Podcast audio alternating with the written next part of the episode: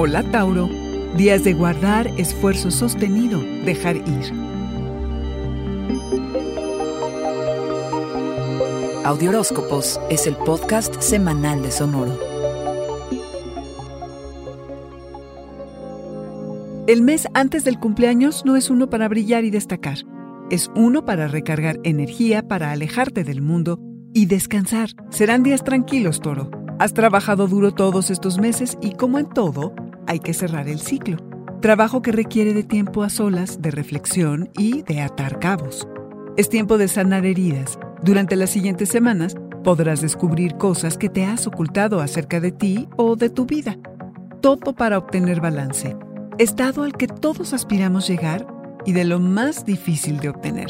Te sorprenderá descubrir que no es difícil encontrarlo momentáneamente, aunque sostenerlo, eso es otra historia. Requiere de esfuerzo, pero eso a ti no te asusta, toro.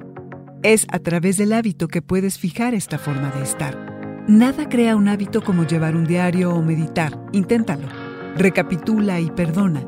Son días de ensueño, de fantasear, de si quieres hacer travesías espirituales, de explorar mundos intangibles, de permitir que la intuición, que en este momento se agudiza, sea tu guía, de soltarte y aflojar el cuerpo.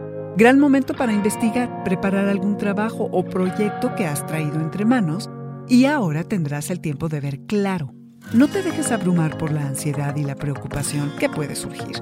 Obsérvala y déjala ir. Es parte de soltar. Esta es una semana para hacer vínculos importantes en los que nada se tomará a la ligera, en la que podrás conectar con tu ambición y ser compensado por tu esfuerzo, en la que querrás hurgar profundo en tus sueños y creencias, toro.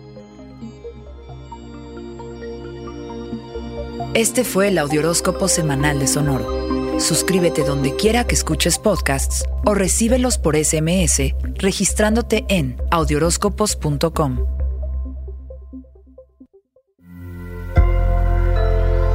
Sonoro. Our kids have said to us since we moved to Minnesota, we are far more active than we've ever been anywhere else we've ever lived.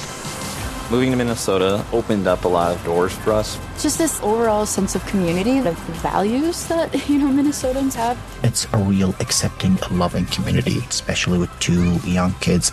See why CNBC ranks Minnesota number four best state to live and work. A great place to work, an even better place to live. ExploreMinnesota.com slash live.